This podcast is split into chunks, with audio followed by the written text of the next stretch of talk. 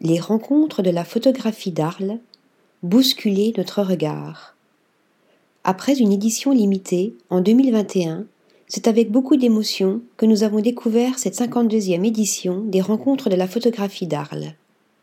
Comme le rappelle Christophe Wissner, directeur de l'événement depuis 2020, en citant le philosophe italien Emanuele Coccia, c'est donc aux sensibles, aux images que l'homme demande un témoignage radical sur son propre être, sa propre nature. Car oui, les rencontres d'Arles bousculent notre regard, questionnent notre vision du monde et nous interrogent sur notre nécessité absolue d'exister.